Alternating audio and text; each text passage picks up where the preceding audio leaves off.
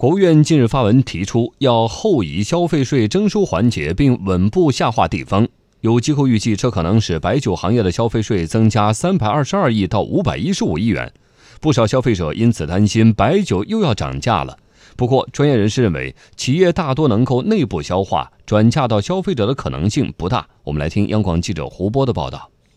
国务院近日印发《实施更大规模减税降费后调整中央与地方收入划分改革推进方案》。方案提出，把部分在生产进口环节征收的现行消费税品目，逐步后移到批发或零售环节征收。这个变化意味着什么？中央财经大学税务学院副院长刘环这样解读：增加地方财政收入能力的一个手段。你比如说吧，上海有手表厂，那么如果你征消费税呢，要给地方的话，那等于这税全跑上海去了。可买手表的人那是全国各地啊，那么这样一来，等于我买手表的消费者的所在地的税收就没有了。那么生产者本身呢，他的地方呢本来就富，那么消费者的，他所在地比较穷，那么你这个下放的转移不到应该给钱的那个地方去啊。所以我们下移的话，那么比方说把手表搁在零售环节，那么哪个地方买手表，哪个地方征税，那么哪个地方不就有税收了吗？所以用这个办法，它它平衡这个中央和地方的财政分配关系，可能更加均衡一些。方案虽然没有提到白酒行业。但是仍旧影响了市场情绪。有机构分析，方案的落实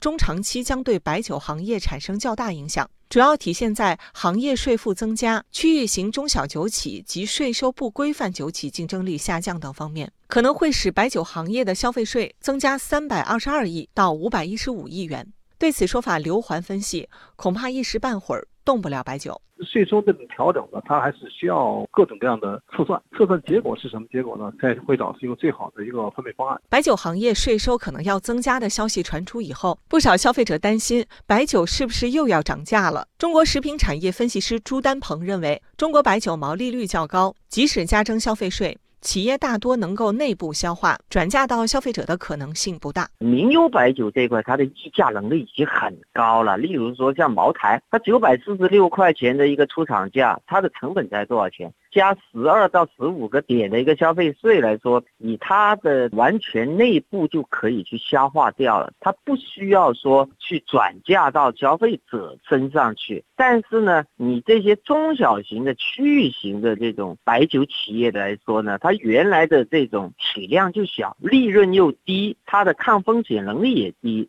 如果说他再征收十二到十五的消费税来说，对他来说，那他肯定是举步维艰。他内部消化的话，非常的难。但如果说他转嫁到消费者的身上的话呢，那就更加没有这个性价比的核心竞争力了。朱丹鹏进一步分析，如果白酒消费税从中央税种变为中央地方共享税种，而且根据销售所在地征收，地方政府可能会更倾向于无差别对待省内外品牌、名优。酒企的销售会进一步扩大，进而加速行业集中度的提升。